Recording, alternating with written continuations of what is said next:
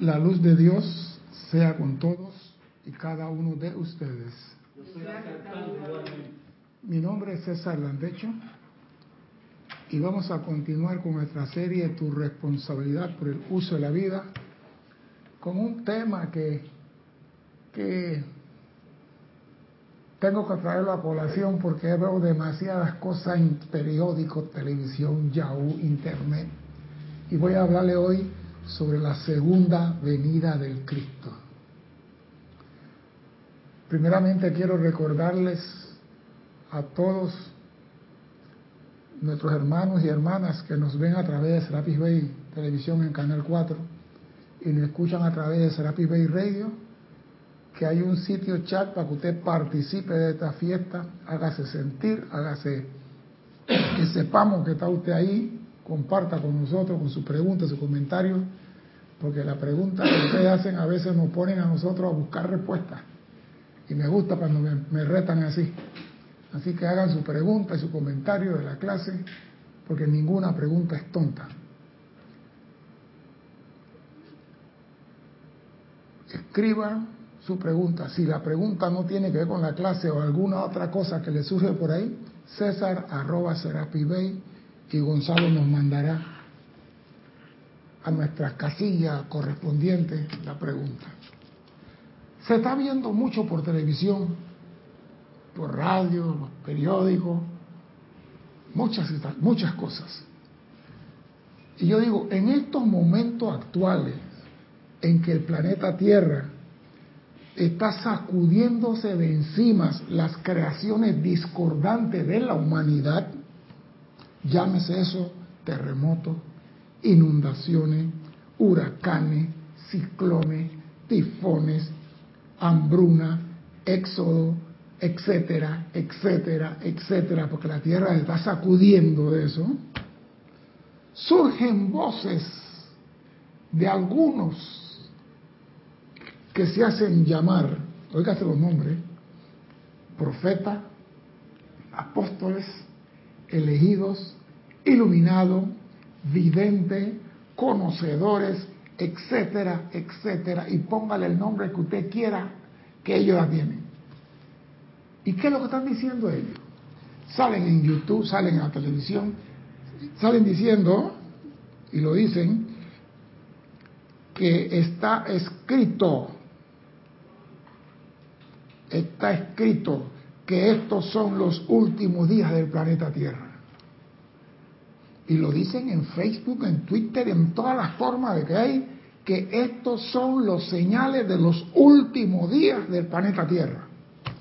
Porque en el libro de Revelación está, porque en el libro de Apocalipsis está, porque en el libro de X está, y en el libro de Fulano está, que estos son los últimos días del planeta Tierra.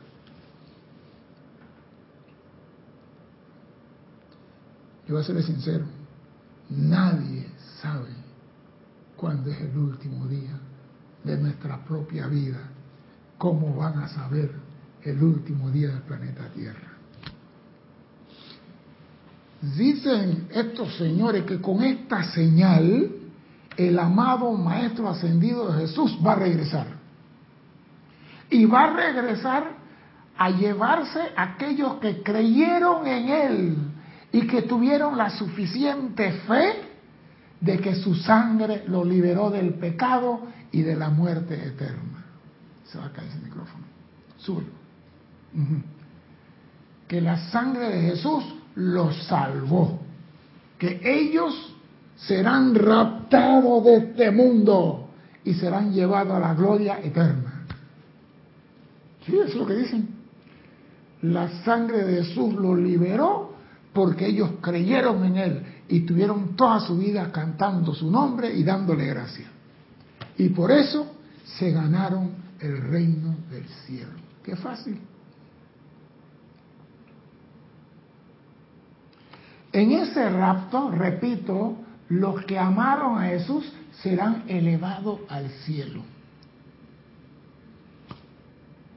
Los que desconocen o no creyeron serán condenados por toda la eternidad al sufrimiento sin fin. Serán almas perdidas. Ahí donde yo digo, un momentito, aquí hay algo raro. Porque en la enseñanza que yo tengo de los maestros ascendidos, dice, en el planeta Tierra ningún alma se perderá. Entonces, ¿cómo que el maestro ascendido Jesús viene a raptar a unos que creyeron en su nombre y a los otros nada ahora? Defiéndete. Algo no me suena bien. El señor Maitreya dice algo que a mí me encanta. Dice, no basta con ser inofensivo, no basta con ser negativamente bueno, con dejar de actuar mal. No basta con eso, de ser negativamente, no hago hola, no le hago daño a nadie. Eso no basta. Y dice, quienes responden al lábaro del Cristo o el estandarte del Cristo, deben estar constructivamente haciendo el bien. Y ahí yo digo alto, ¿cómo se hace el bien? Que alguien me diga cómo se hace el bien. Si tú vas a hacer un bien, el que se te antoja, ¿cómo lo harías? Dime. Sirviendo. ¿Sirviendo a quién? Apagado. No, está encendido. Ah, lo, lo bajaste, súbele el botón. Súbele el botón, sí, súbelo. Ahora sí. Dale. ¿Cómo? Sirviendo. sirviendo. ¿Sirviendo? Sí. ¿Cómo así? O sea, sirviendo a la humanidad. Epa. O sea, me estás diciendo en pocas palabras que el bien no funciona en ti. El bien que tú haces no funciona en ti. El bien que tú haces debe ser para otro. Si yo pido salvación para mí, no estoy pidiendo salvación para otro. Si yo pido salvación para otro, por ley de correspondencia de círculo, yo puedo conseguir salvación. Pero los pastores estos están diciendo que solamente serán salvados los que creen en Jesús y Jesús va a venir porque escrito está que viene a rescatar a los que creyeron en Él. ¿Y los otros? Entonces, ¿qué dice el señor Maitreya? Deben hacer constructivamente el bien. Y el bien no se hace para sí mismo. El bien se hace para tu prójimo. La enseñanza confiable de los maestros ascendidos nos dice que ninguna alma que evoluciona sobre el planeta Tierra se perderá. No importa que estén dormida. Queda lejos de la realidad que Jesús venga por unos y des a otro, siendo Él el buen pastor. Porque lo que están diciendo aquí contradice la proclama de Jesús de que Él es el buen pastor. ¿Y qué es lo que hace el buen pastor? ¿Qué es lo que hace el buen pastor? Si Protege a su rebaño. No, si se pierde una oveja y tiene 99 aquí, falta una, ¿qué hace el buen pastor? Deja las 99 y va a buscar la que está perdida. Entonces, si aquí hay personas que no han amado a Jesús, que no conocen de la ley, que no conocen de misericordia, que no conocen de perdón, están dormidos, pero no están perdidos. Y Jesús dijo, yo he venido aquí para los que están perdidos. Busquen en Mateo, lean Lucas, he venido para los que están perdidos. Entonces, ¿cómo tú le estás diciendo por televisión que los últimos días Jesús está aquí para salvar a los que creyeron en Él. Y los otros, la J mayúscula. Señores, analicemos un poquito. Tú tienes que hacer mérito para ascender. Y ese mérito no se logra en un día. Ese mérito no se consigue que otro cargue la cruz por ti. Tú tienes que hacer mérito. El Maestro Jesús no va a venir en cuerpo físico. Quiero decirlo y lo digo con todo el amor de mi corazón. Lo siento mucho. El Maestro ascendido Jesús no va a venir en cuerpo físico. Es más, se lo voy a decir, no puede. No puede.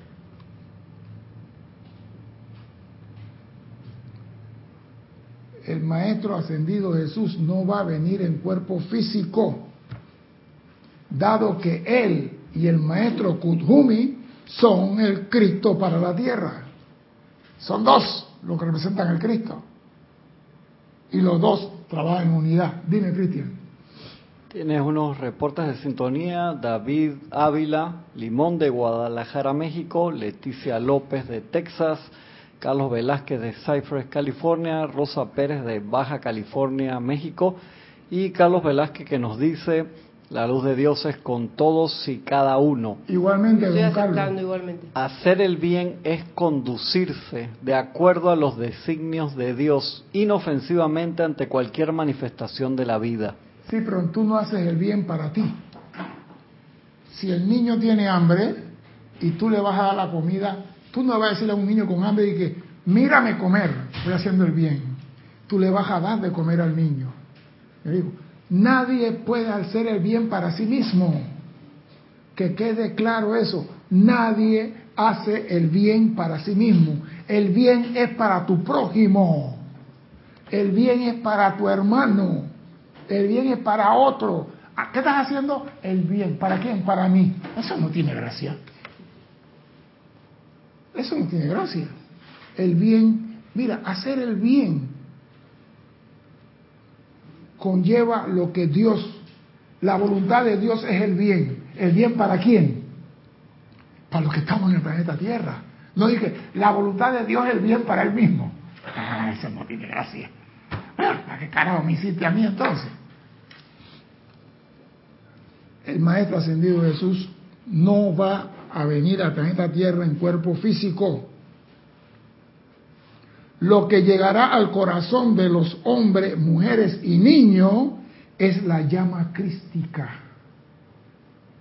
Esa sí va a llegar al corazón de todo hombre, mujer y niño.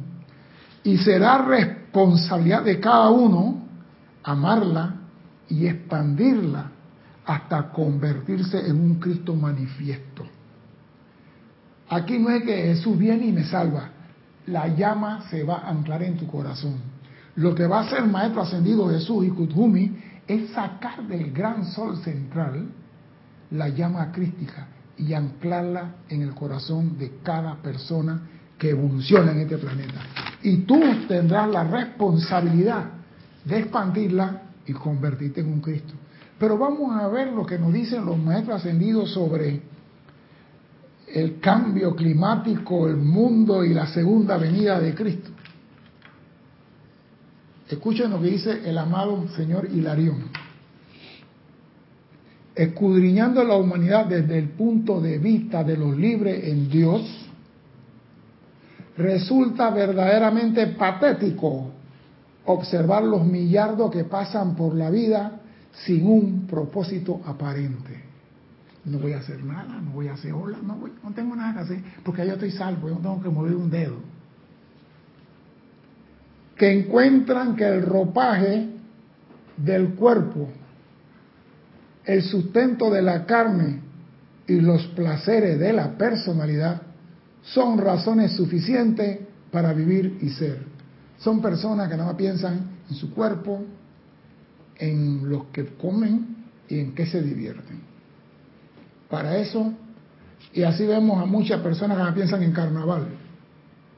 Otras personas que nada más piensan qué se van a poner. Y así hay miles.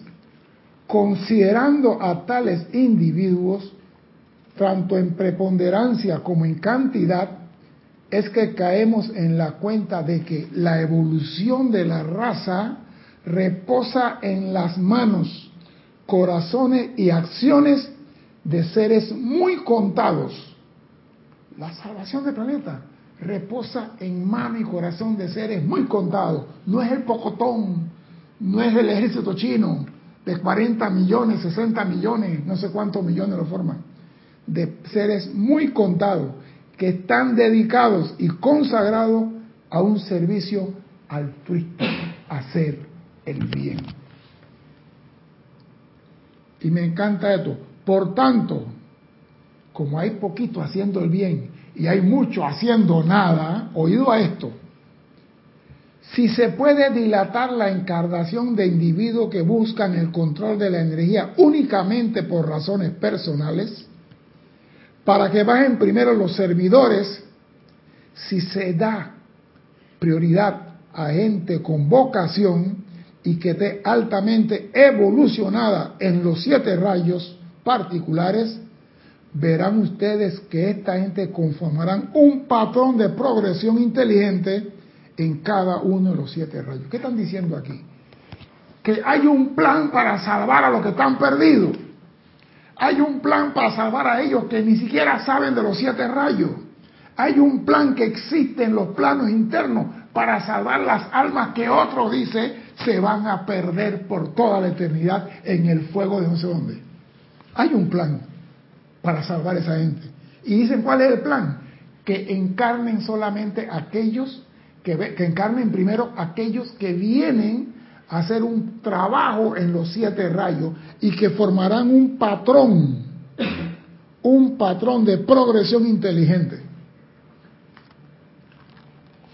Así que desde aquí nos están diciendo, nadie se va a perder, porque hay un plan para salvar inclusive aquellos que no creen en Dios.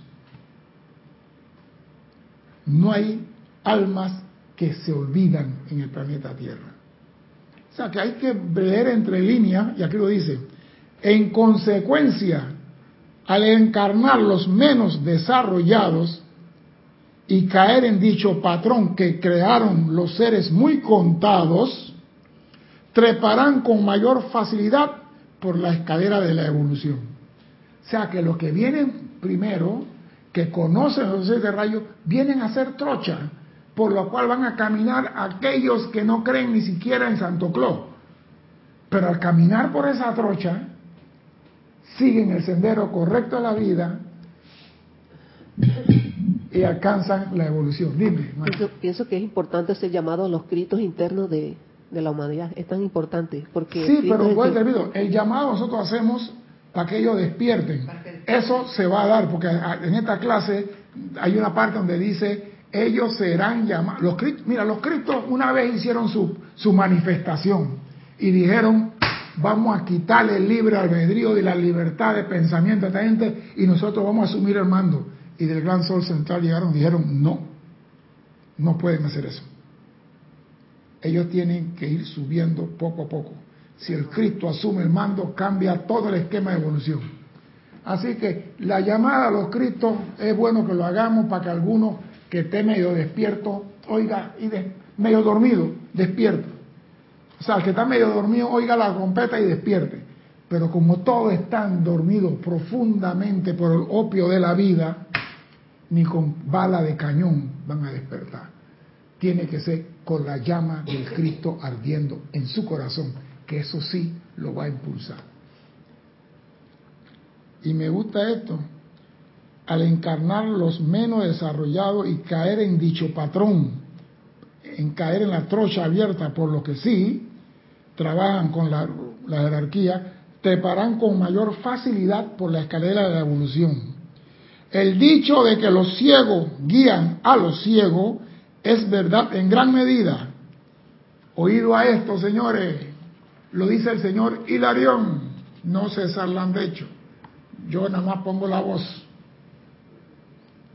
Oído esto, los, el dicho que los ciegos guían a los ciegos es verdad en gran medida, ya que no todos los maestros, no todos los sacerdotes, estadistas, doctores, abogados, científicos y religiosos que ocupan los cargos más altos del mundo de la forma hoy en día son individuos que tienen una alta vocación espiritual. Puede ser el Papa, pero no tiene vocación espiritual. Puede ser el que sea, no tiene vocación. Puede ser doctor, abogado, científico, religioso, maestro, estadista, sacerdote, no tiene vocación espiritual. Y lo que se falta aquí en el plano es vocación. Por eso que están pidiendo que encarnen primero aquellos que tienen esa vocación espiritual desarrollada en los siete rayos para que hagan trocha, para lo que menos los dormidos o los sonámbulos, vamos a poner así que caminan, puedan ir por la trocha que les guste de los siete rayos y alcanzar la evolución. Dice, la masa que depende de esta ente no siempre reciben una guía propiamente dicha de un valor realmente espiritual.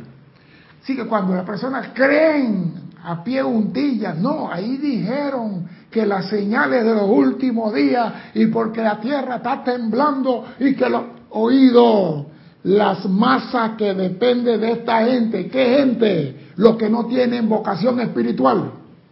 Repito los nombres Maestros en minúscula. ¿Cuáles maestros?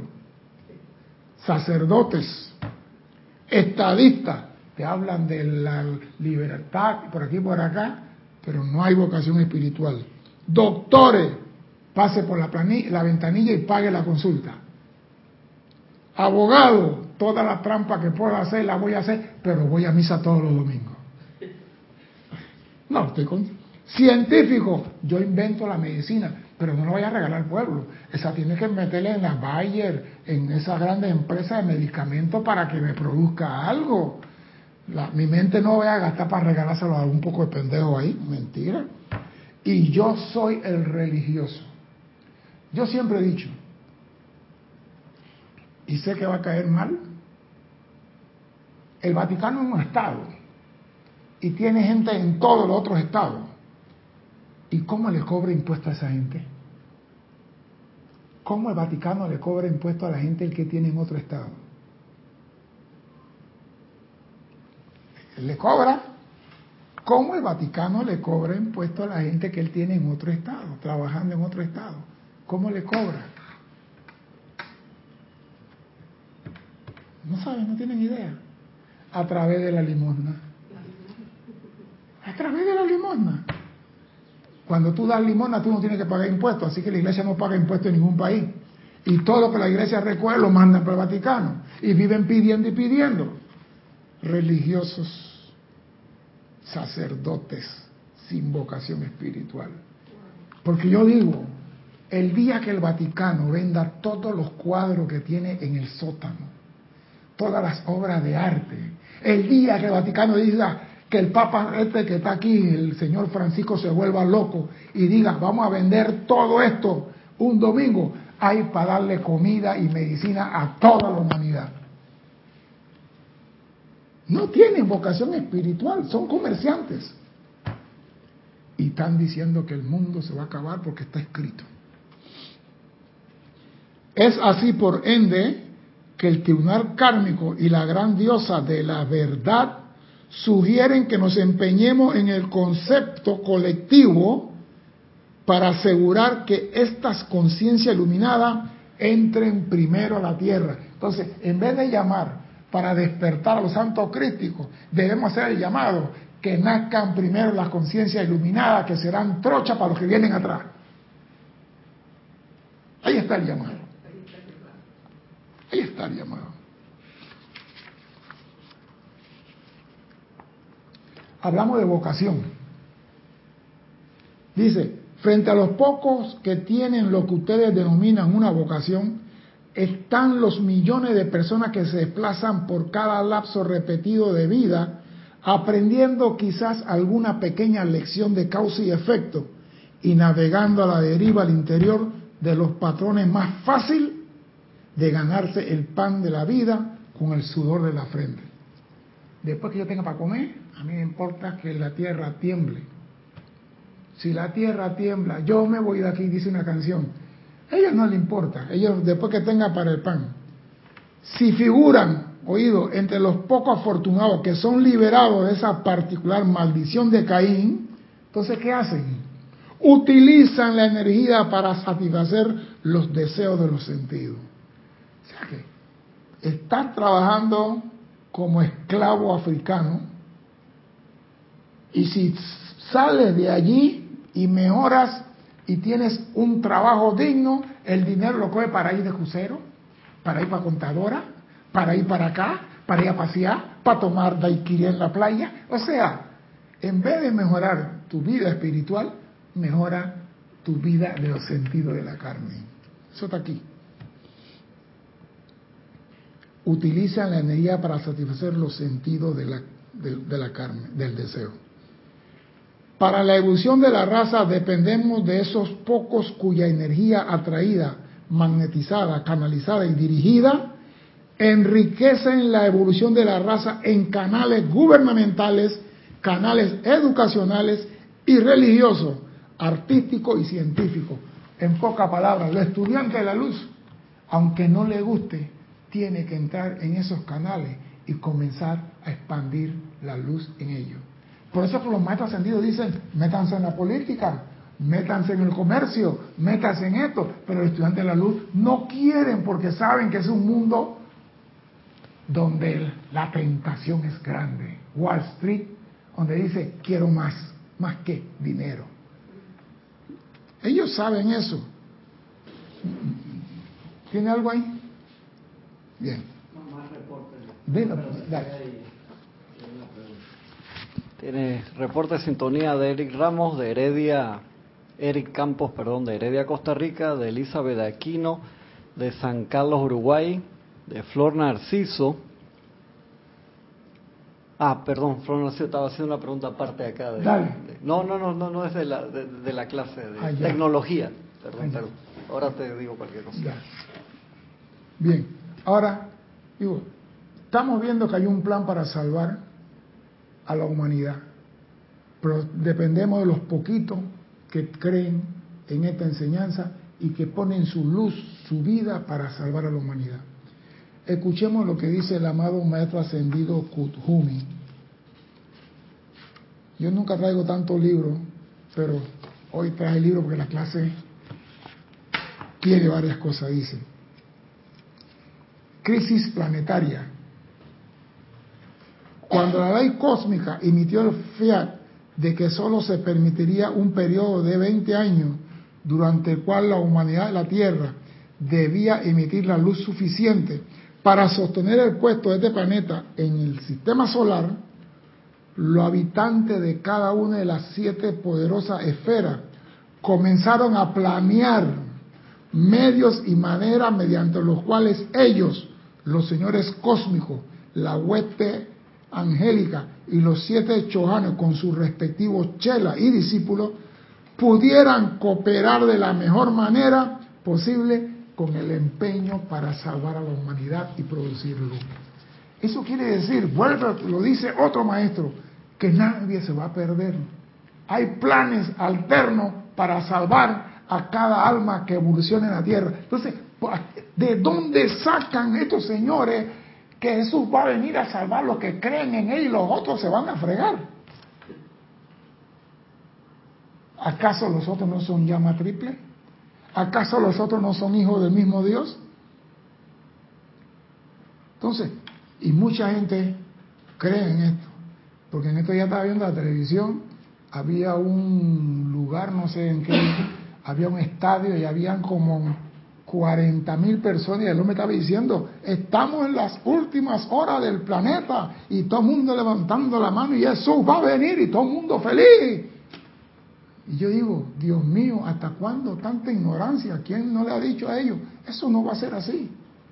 Eso no va a ser así. Porque si Jesús viene de nuevo, tendrá que mandar mensaje por WhatsApp.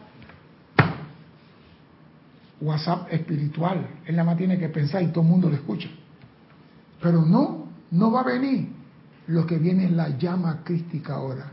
Ahora asuman su responsabilidad. Vamos a ponerlo de otra forma un capitán de barco recibe un barco nuevo que la empresa le da. Ese capitán de barco le entregan el primer oficial.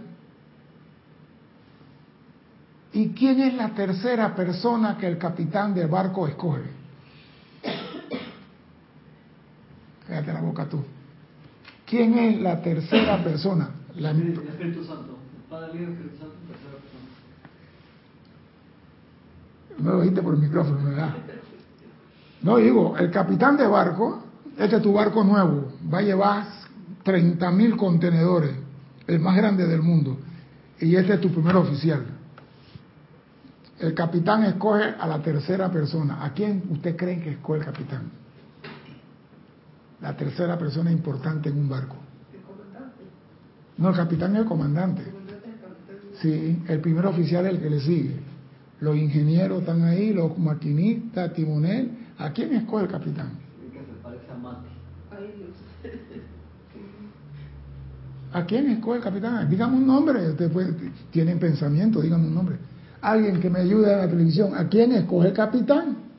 Como a tercera persona importante en el barco. El tiempo está corriendo, señores. Son las seis. ¿A quién tú escogerías si tú eres capitán del barco? ¿Al timonel? ¿Al ingeniero? ¿Al que amarra la boya? ¿A quién tú escogerías? Al mecánico. Al mecánico. ¿A quién escogerías El tú? que maneja el timón. El Sí, timonel. porque es el que va a dirigir el barco. Bueno, yo sé que mientras que la gente de la televisión se demora y contesta, ¿ah? Llega como un minuto para que Sí, hay que dar un minuto para que la señal llegue, porque la señal, la señal no sale así, demora para llegar donde están ellos en otros países. El barco, el capitán, cuando tiene toda su gente, la lleva a la playa y verifica que cada uno pueda nadar y sepa nadar. Los que no nadan bien, el capitán se encarga de enseñar a nadar. ¿Sí, señor? Cómo flotar, cómo nadar en olas grandes, cómo no sé qué. Le enseña todo para que puedan sobrevivir en medio de una tormenta. Dime. Ya Carlos Velázquez eh, contestó, pero no te aceptaría, está bien, pero no te lo aceptaría porque Carlos ha estado aquí y él lo ha escuchado. No, trampa que que Carlos está, está vetado, en- vetado. En, esta respuesta, pero está bien, Carlos. Entonces el capitán enseña a todo el mundo a nadar. Pero ¿qué sucede? Que cuando el barco lleva seis meses en el mar, una inmensa ola le pega al barco y el barco se va del lado y se voltea y se hunde el barco. Y la orden es abandonen el barco. Y comienzan los marinos, capitán, auxilio, capitán, estoy acá. ¿Qué debe hacer el capitán en ese momento? ¿Qué debe hacer el capitán en ese momento? Le están pidiendo auxilio. ¿Qué debe hacer el capitán?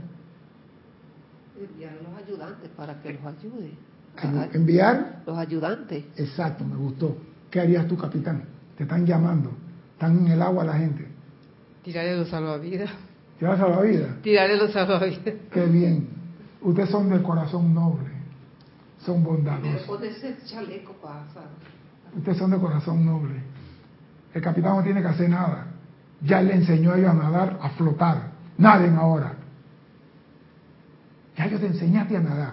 Jesucristo vino aquí y enseñó a curar enfermos, a multiplicar panes, a caminar sobre agua, a resucitar muertos y a resucitarte a ti mismo. ¿Qué más tiene que venir a hacer para que aprendamos a, a manifestarlo? No tiene que venir a hacer más nada. Ya le enseñó lo que tenía que enseñar. Manifiéstalo tú ahora, sé el Cristo en acción. Ah, eso no, no me digas eso. Yo quiero que Jesús venga y me estire la mano y me saque del agua. No se va a dar. No se puede dar. Ya Jesús enseñó a caminar sobre el agua. ¿Tú has intentado caminar sobre el agua? Yo lo hice con esa paleta y lo más que me pude levantar fue hasta la rodilla. Sí, incluso berrana, nos ponían a flotar. Entonces cuando uno desarrolla fuerza en las piernas, uno comienza ah, ah, y llega hasta la rodilla y yo quería llegar hasta los tobillos y nunca llegué al tobillo. Le digo, coño, Jesús era un berrana de los bravos, porque yo no pude. Y estábamos en el curso berrana que estábamos en condiciones y no pude. Jesús enseñó a multiplicar panes, a curar enfermos, a, a devolver la vista a los ciegos. ¿Nosotros qué hemos hecho para parecernos a Él? Entonces estamos llamando que su sangre me va a salvar. Sigan durmiendo de ese lado. Ahora, la pregunta que hice, el hombre que el capitán escoge en el barco siempre es el cocinero. Es el tercer hombre más importante en un barco. Es el trabajo que hace Mati. Cuando hay un buen cocinero, no hay motín a bordo. Cuando hay un mal cocinero, tú puedes tener un levantamiento de los marinos, porque comida mala y cama dura es para crear un infierno. el tercer hombre siempre es el cocinero. A mí me gusta esto. Por tanto, el señor Maitreya, en esta oportunidad, a través del señor Jesús Ikutjumi, a través quien la vertida del Cristo cósmico, oído, en esta oportunidad, por lo tanto, a los señores Jesús y Maitreya, a través de quien la vertida del Cristo cósmico está destinada, oído, a alcanzar su gloria última a través de los seres crísticos de todos los hombres que pertenecen a esta evolución. Aquí no dice a los que creyeron en mí.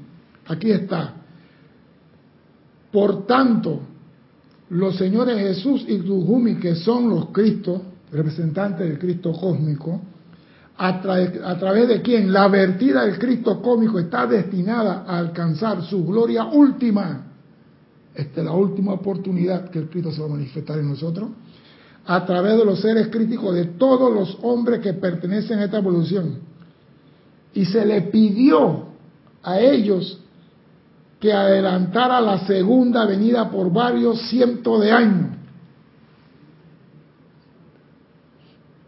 le toca ahora al Señor Jesús y Maitreya alcanzar para toda la raza la perfección espiritual que se logró en la iniciación del Maestro Jesús, mediante la cual Jesús fue unido a su divinidad.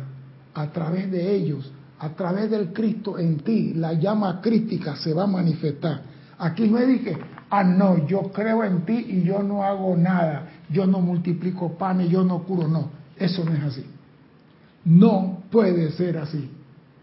¿Tú te imaginas que tú llegues al cielo? Vamos, vamos, vamos, vamos a hacer un poquito, ¿cómo se llama? Imaginario. Yo llego al cielo, para no meterme en problemas con nadie.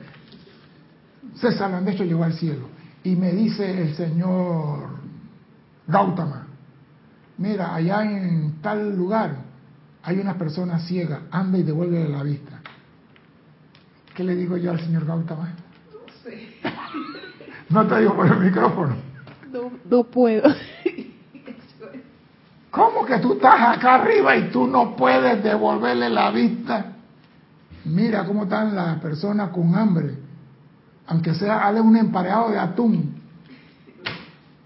¿Qué le digo? No sé. ¿Usted cree realmente que el cosmos merece tener seres ascendidos con la capacidad del no sé? Porque si van a ascender así y no pueden ayudar a la humanidad que se queda acá atrás, no borren el planeta de una vez. Porque no nos van a salvar nosotros que nos quedamos acá. Pero yo estoy en el cielo, Jesús me salvó y no sé pescar. ¿Sirvo de algo entonces yo en el cielo? Entonces mi ascensión, ¿qué es? El rapto que Jesús va a hacer conmigo, ¿qué es? No tiene lógica. No tiene lógica. Por eso digo, la gente tiene que pensar un poquito, analizar, no todo lo que tú escuchas te lo vas a comer. No todo lo que se te dice te lo vas a comer. investiga, desarrolla, analiza.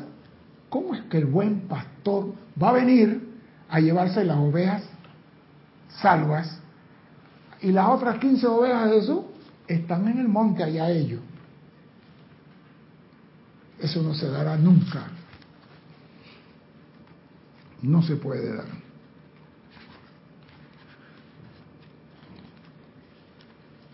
Escuchen lo que dice el amado señor Maitreya, referente a la manifestación de la llama crística en el corazón de todo hombre, mujer y niño. ¿Acaso no es el momento para que la rodilla del ser externo se doble ante el, ante el santo ser crístico?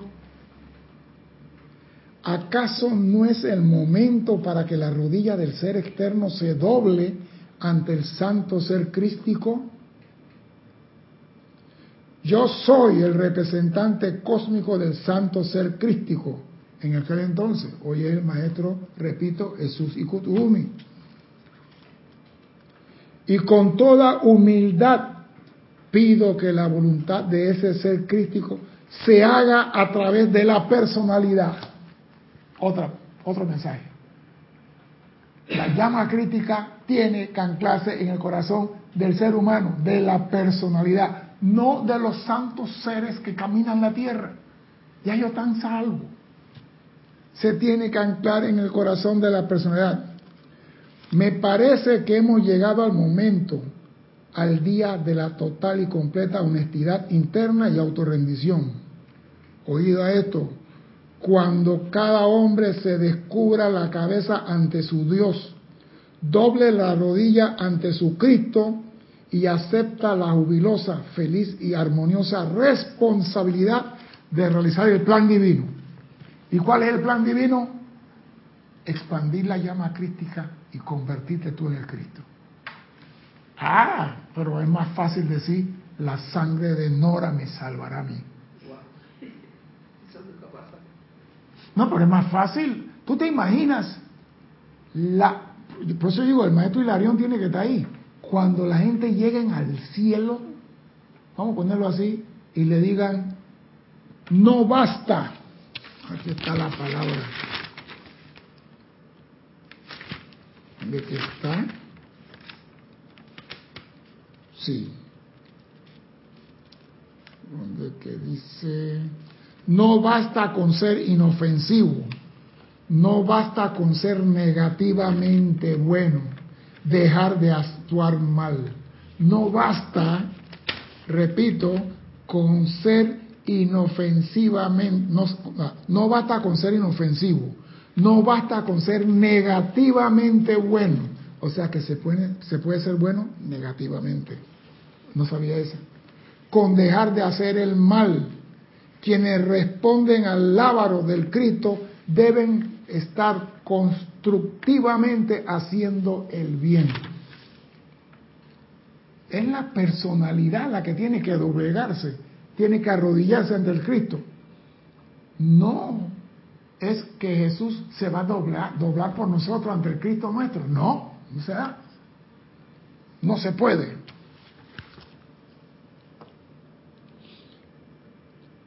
Ha llegado el momento al día de la total y completa honestidad interna y autorrendición. Ese auto significa que tiene que ser tuyo, no impuesto por otro. La enseñanza nos está diciendo por todos lados, rema y rema si quieres llegar a la orilla, que nadie te va a tirar un salvavidas. Si tú comienzas a nadar, te tiro el salvavidas. Si tú estás llorando y gritando y no te estás moviendo, no te voy a tirar salvavidas. Entonces, ¿qué tienes que hacer? Comienza a nadar. Ha llegado el momento de autorrendición cuando cada hombre se descubra la cabeza ante su Dios, doble la rodilla ante su Cristo y acepte la jubilosa, feliz y armoniosa responsabilidad de realizar el plan divino, para el cual el amor lo ha sostenido durante millones de años. Llegó el momento que aprendiste a pescar, aprendiste a andar en bote, aprendiste a resucitar pajarito, aprendiste a resucitar muerto. Bueno, ahora ponlo en práctica.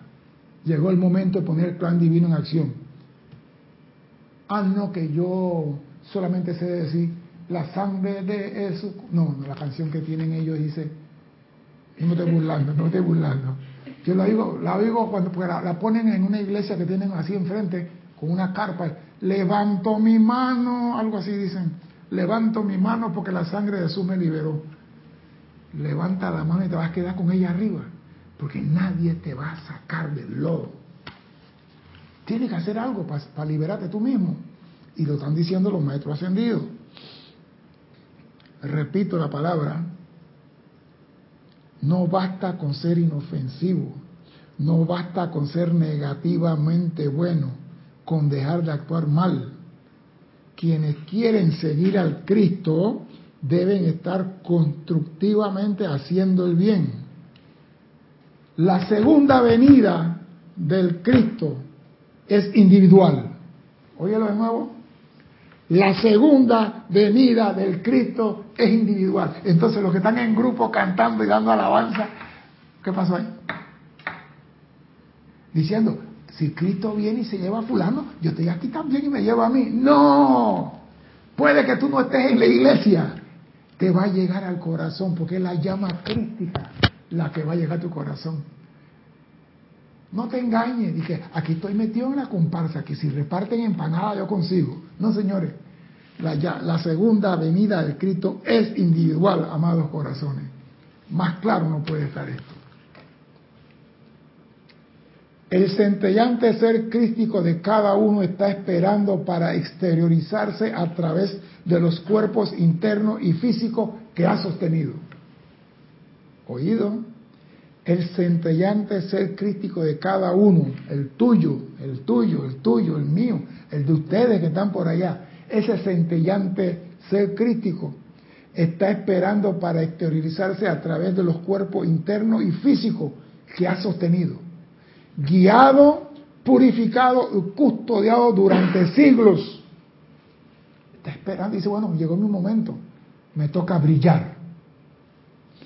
Una parte de ese gran plan divino que no puede ser manifestado a través de ninguna otra corriente de vida, solamente a través de ti. Entonces, si ninguna otra corriente de vida puede hacer nada por mí, Jesús, ¿qué puede hacer? Kuthumi, ¿qué puede hacer? Saint Germain, ¿qué puede hacer? La mamada para tenía que hacer. Enséñame cómo caminar la trocha con dignidad basado en las leyes. Pero no me van a sacar del lodo. Yo tengo que salir del lodo. Yo tengo que ser más que inofensivamente bueno, negativamente bueno. Y no hacer el bien para mí, hacer el bien para mi prójimo.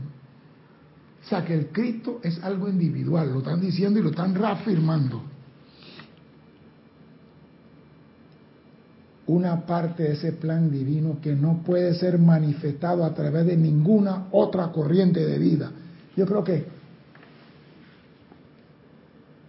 se entiende lo que estoy diciendo de que el Cristo se va a manifestar en el corazón de cada ser humano y que no va a ser un rapto que se van a llevar a los que nada más cantaban aleluya, aleluya. ¿Se entiende eso? Que tú tienes que hacer tu parte, exteriorizar el Cristo a través de ti, a través de la personalidad, a través de los cuerpos físicos. Dime, no, no entiendo eso de negativamente bueno. Negativamente. Sí, negativamente bueno. Señores, hay que ayudar a limpiar el salón. Hay que ayudar a limpiar el salón. Ah, bueno, yo voy a limpiar el salón, pero nada más voy a limpiar la parte de la puerta. Vine, estuve aquí, y tú ves a Mati y a Nora trapeando, limpiando cuadros, limpiando baños, sacando libros, moviendo todo. Y no, yo estuve. Yo hice un acto bueno. Yo asistí, yo realicé una cosa, limpié la puerta, y tú ves a Mati, a Nora y a todo lo demás sudado, bañado en sudor, y tú sentado en la silla atrás. Aquí vino una persona a un seminario una vez aquí, y estábamos haciendo la limpieza, y el Señor se sentó en una silla, y cuando estaban trapeando, él levantaba los piececitos nada más. Él era negativamente bueno, estaba en un grupo bueno, estaba en un ceremonial, estaba recibiendo clases, instrucción de los maestros ascendidos, pero él era negativo. Porque si tú ves a una persona haciendo algo, al menos te da ganas de hacer lo mismo. Si tú ves a la gente comiendo pibae, y hay pibae ahí bastante en la mesa, vamos a probar un pibae. Si tú ves a la gente bailando, aunque tú no estés bailando, los piecitos lo estás moviendo acá, estás llevando el ritmo. O sea que estás haciendo algo, estás vivo. Pero hay personas que son negativamente buenos. Para nada. Negativamente buenos para nada. No sirven ni para salvarse ellos mismos.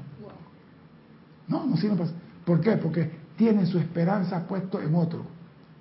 Y aquí lo dice, es individual. No hay forma, nadie puede hacer eso. Yo fui fui a un país donde las mujeres no hacen nada, pero yo me incluye lo que era el limpieza, que a la hora de venir no querían que yo me viniera. Porque yo hacía los trabajos que las empleadas hacían ahí. ¿Y las mujeres por qué no hacían nada? No, entonces no. Cada, cada una tiene una empleada en la casa. Ah, ya. Ellos no hacen nada. Pero yo hice el contrario. Eh, perdón, perdón. ¿Tú te imaginas en la casa con dos empleadas y el fin de semana no hay empleada? La señora cocina. Montón de traste ahí. ¿Un montón de traste? Oh, no, señor, la señora cocina y el que está aquí hablando está fregando todo. Ah, en su casa. Friego, esto. Digo, tú estás trabajando en la estufa mantente en, en caliente, yo friego aquí. ¿Por qué? Porque no vivo con una yegua ni con un hipopótamo, vivo con un ser humano. Entonces, ah, porque tengo empleada, no voy a hacer nada. Y si la empleada se ponen en huelga, no come entonces.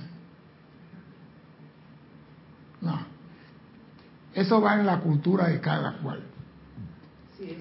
Pero yo creo que el verdadero, verdadero cristiano está en servir el que tiene la llama crítica activa en sí, está para servir. Jesús vino aquí, manifestó el Cristo sirviendo. Yo nunca había decidido a Jesús y que pásenme la botella de vino y pásenme el pan para bendecirlo. Eso no pedía diezmo. Jesús nada más decía, mira, vete a la casa de Cristian, dile a Cristian que voy para allá que prepare un rancho ahí. Y como él tenía amigos, un rancho caliente, una sopa de codornices.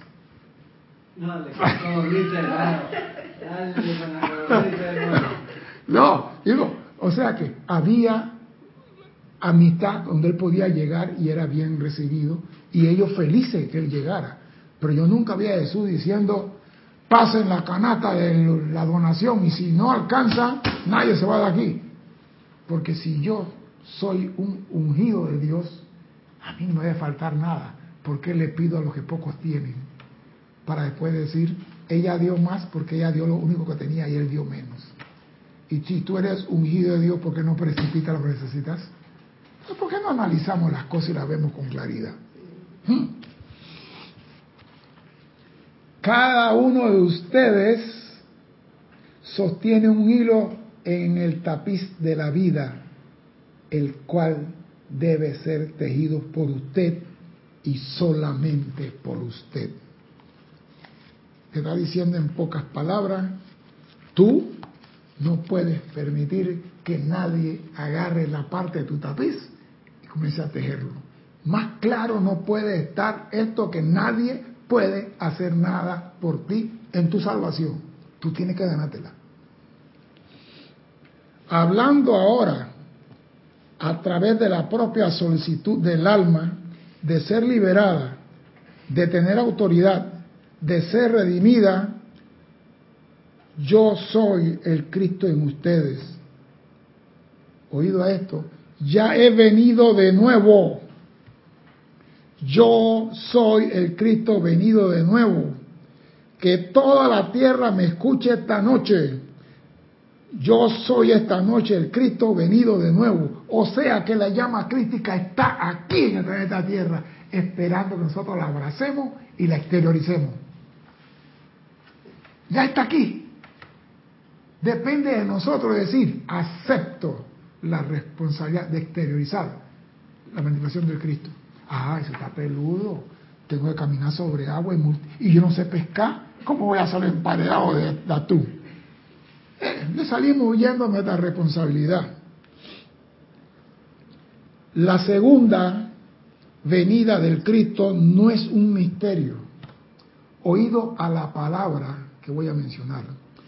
Es la reincorporación de la santidad sobre su trono de autoridad. Es la reincorporación, vuelve a incorporarse al cuerpo, vuelve a meterse al cuerpo es la reincorporación de su santidad, Cristo, sobre su trono de autoridad. aceptando los reinos de sus pensamientos y sentimientos y moviéndose de nuevo como el majestuoso Dios encarnado que ustedes son en realidad.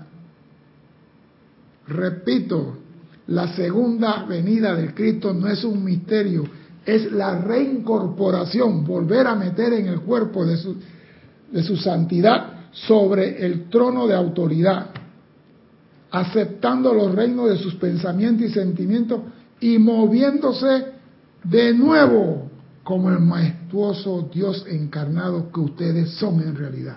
Vuelve el Cristo a incorporarse en nuestro corazón.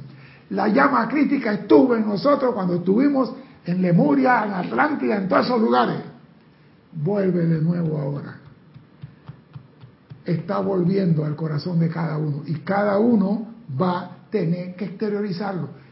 Oiga, la luz se ve. La luz se ve. No hay que hacer pirueta. Dime, Cristian.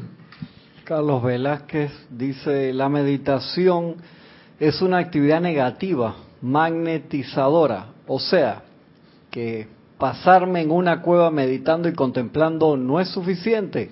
¿Será esto lo que significa ser negativamente bueno? Tú lo has dicho, Carlos. Mira, yo no quiero tocar mucho. La meditación es cosa de cada cual.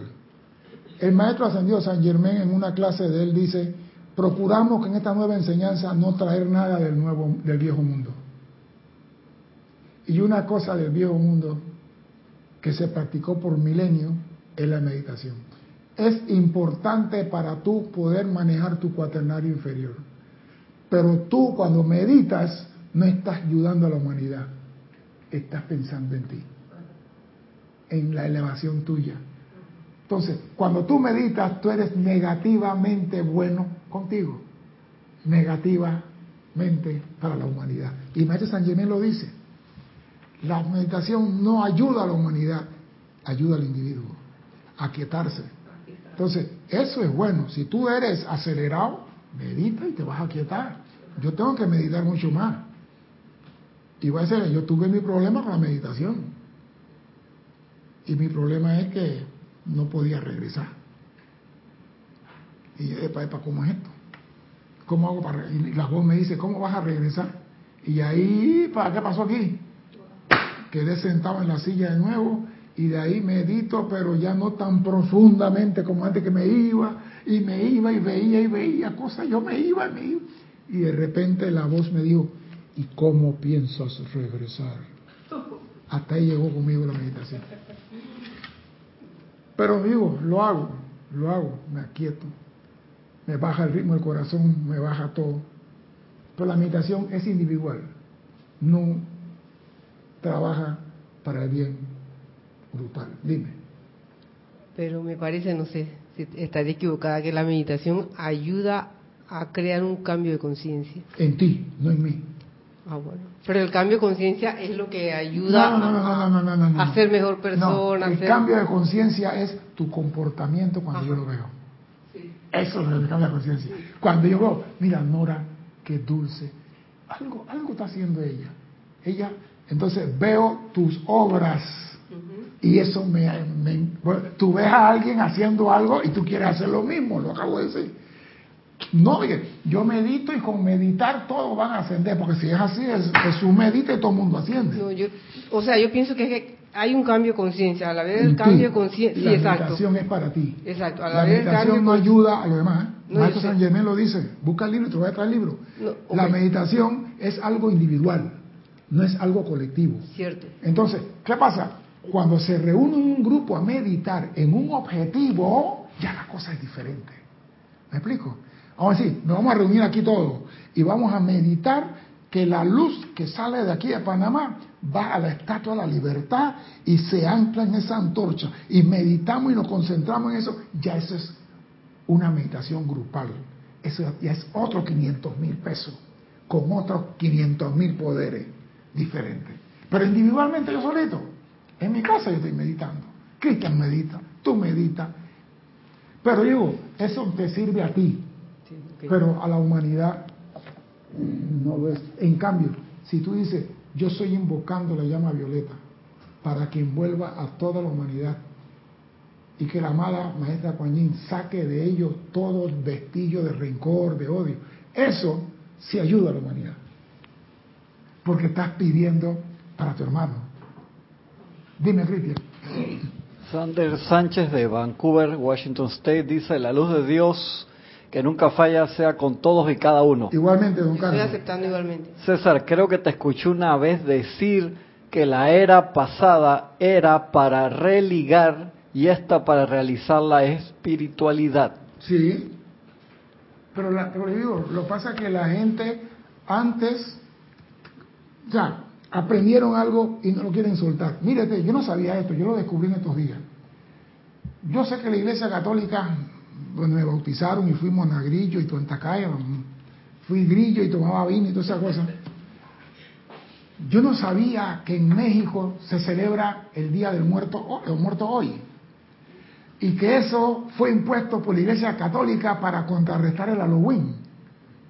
Yo no lo sabía. Dice, la Iglesia Católica impuso el Día de los Muertos y ahora lo quieren quitar, pero ya no se puede, pero cuando tú a una persona le das algo y se lo inculcas en la conciencia, no hay forma como sacarlo. A menos que venga una fuerza superior y ejerza presión sobre ello, la tercera ley de Newton. No se puede. Entonces digo, la meditación es algo benévolo para ti. Aquieta tu vehículo, te alinea y una vez alineado, tú tienes una comunicación fluida con tu presencia. Ahí sí no te discuto nada. Pero que ayude a otro tu meditación, ahí estamos entregidos. Porque no lo vas a ayudar. Tú, ahora, si te ven a ti actuando, porque cuando tú estás meditando, tú no estás actuando. Si ven tu actuar, tu, actuar, tu comportamiento, tu forma de ser, tu, tu paz, tu armonía, me gustaría ser como. Ven tu obra. Eso es lo que la gente van a seguir. Y los maestros dicen, los estudiantes de la luz tienen que ser ejemplos para que sirvan a la humanidad. Y ese ejemplo es tu forma de ser. La segunda venida del Cristo no es un misterio, es la reincorporación de su santidad sobre su trono de autoridad. Tu corazón, el Cristo va a flamear en ti y te está diciendo, ya estoy allí, en el umbral de tu corazón. ¿Estás dispuesto a aceptarme? No me contesten la pregunta esa. Guárdenla para cuando el Cristo de verdad toque la puerta de su alma y usted le diga, yo soy aceptando su presencia para manifestar tu amor y tu luz aquí en el plano de la forma. Mi nombre es César Landecho. Gracias por la oportunidad de servir y espero contar con su asistencia el próximo martes a las 17.30 hora de Panamá. Hasta entonces, sean felices. Muchas gracias.